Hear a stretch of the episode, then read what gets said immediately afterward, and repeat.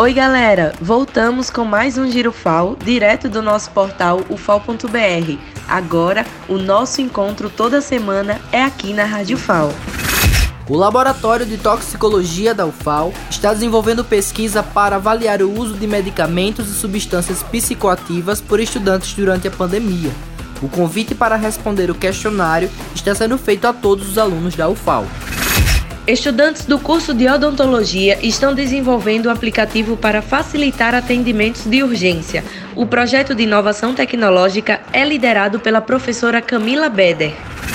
O projeto de extensão Formação Docente do Centro de Educação da UFAL realiza mais um evento para profissionais de educação infantil.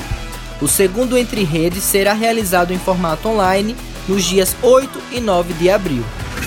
O Núcleo de Estudos em Educação e Diversidade da UFAL está realizando pesquisa e convida voluntários entre alunos com deficiência. O questionário online foca em questões sobre a saúde mental, o autocuidado e, principalmente, como tem sido a experiência dos alunos com o ensino remoto implementado na universidade por conta da pandemia. Pesquisadoras do Centro de Tecnologia fazem iniciação científica com alunas no ensino médio. As atividades de preparação para o Enem, aliadas à experiência da Iniciação Científica Júnior, fomentam o ingresso das jovens nas instituições de ensino superior.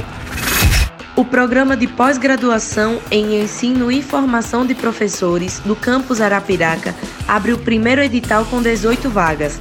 As linhas de pesquisa são Formação de Professores e Práticas Pedagógicas e Ensino.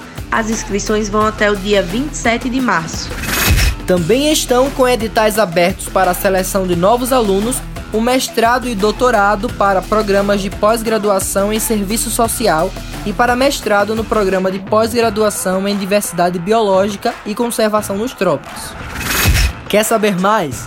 Então acesse ao nosso portal fal.br e saiba todos os detalhes. Até a próxima edição. Tchau!